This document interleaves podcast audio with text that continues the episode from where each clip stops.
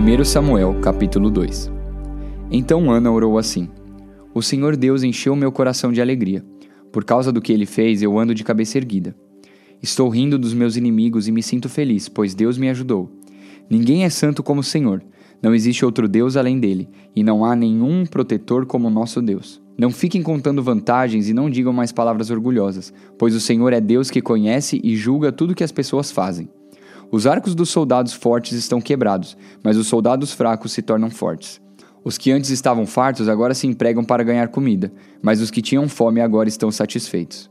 A mulher que não podia ter filhos deu à luz sete filhos, mas a que possuía muitos filhos ficou sem nenhum. O Senhor Deus é quem tira a vida e quem a dá. É Ele quem manda a pessoa para o mundo dos mortos e a faz voltar de lá.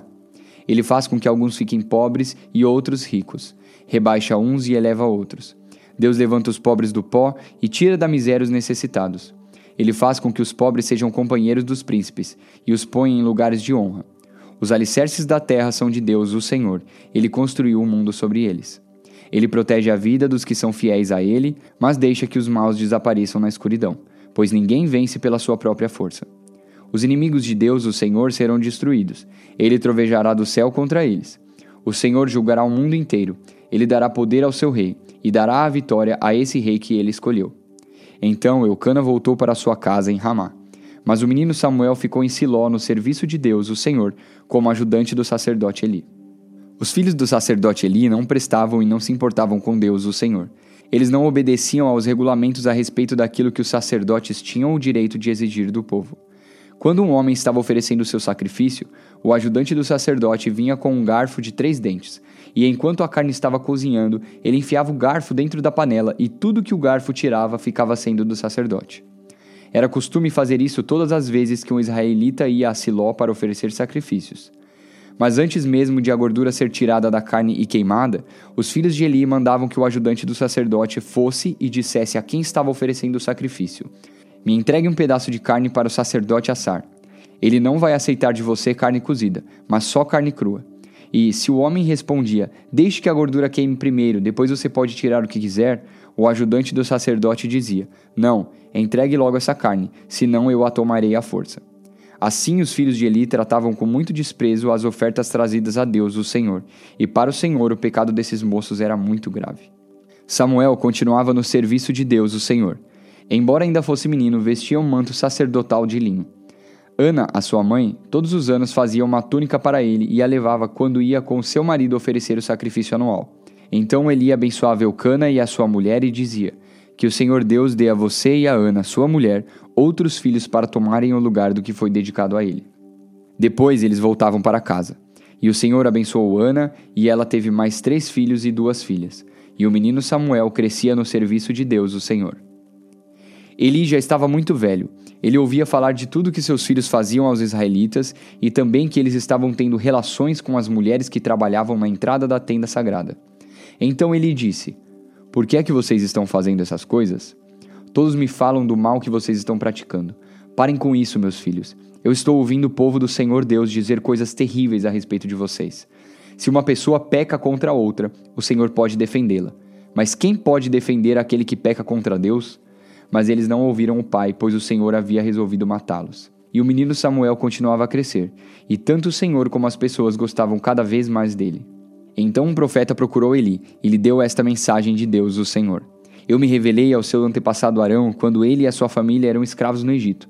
Você sabe que eu os escolhi entre todas as tribos de Israel para serem meus sacerdotes, servirem no altar, queimarem incenso e usarem o manto sacerdotal na minha presença e dei a eles o direito de ficarem com uma parte dos sacrifícios queimados no altar. Por que é que vocês olham com tanta ganância para os sacrifícios e ofertas que eu ordenei que me fossem feitos? Eli, por que você honra os seus filhos mais do que a mim, deixando que eles engordem, comendo a melhor parte de todos os sacrifícios que o meu povo me oferece?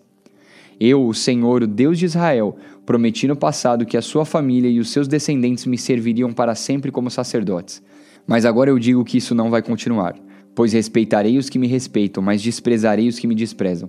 Olhe, está chegando o tempo em que eu matarei todos os moços da sua família e da família do seu pai, para que nenhum homem da sua família chegue a ficar velho.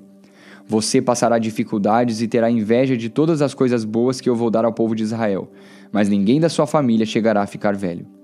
Deixarei vivo apenas um dos seus descendentes, que será meu sacerdote, mas ele ficará cego e perderá toda a esperança. E todos os seus outros descendentes morrerão de morte violenta. Rofini e Finéias, os seus dois filhos, morrerão no mesmo dia, e isso será uma prova para você de que o que eu disse é verdade.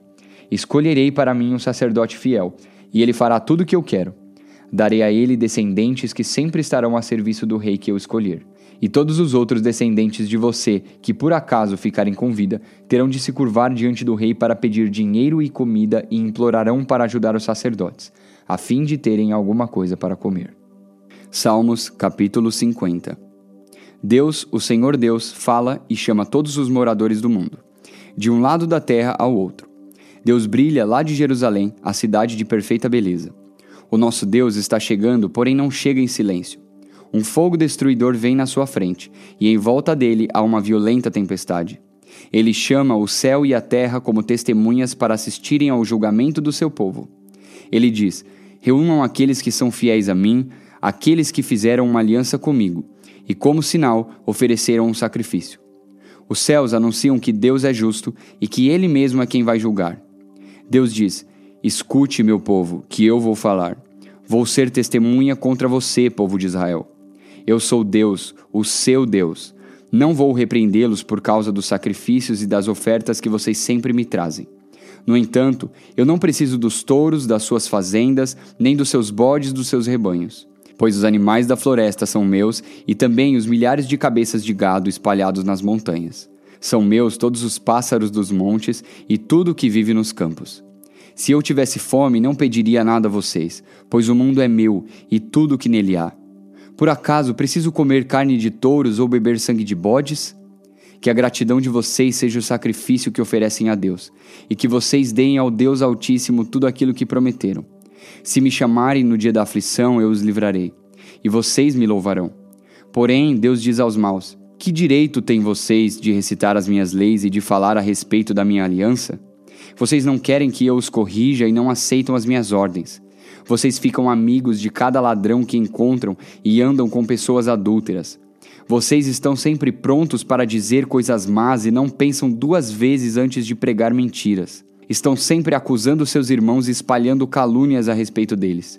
Vocês fizeram essas coisas e eu fiquei calado. Por isso, pensaram que eu era igual a vocês. Porém, agora vou repreendê-los, vou mostrar-lhes os seus erros. Vocês que esqueceram de mim, pensem bem nisso, para que eu não os destrua sem que ninguém possa salvá-los. Aquele que me traz ofertas de gratidão está me honrando, e eu salvarei todos os que andam nos meus caminhos. Atos capítulo 27 Ficou resolvido que devíamos embarcar para a Itália. Então entregaram Paulo e os outros presos a Júlio, um oficial romano que era do batalhão chamado Batalhão do Imperador. Nós embarcamos no navio da cidade de Adramítio, que estava pronto para navegar para os portos da província da Ásia. E assim começamos a viagem. Aristarco, um macedônio da cidade de Tessalônica, estava conosco. No dia seguinte, chegamos ao porto de Sidom.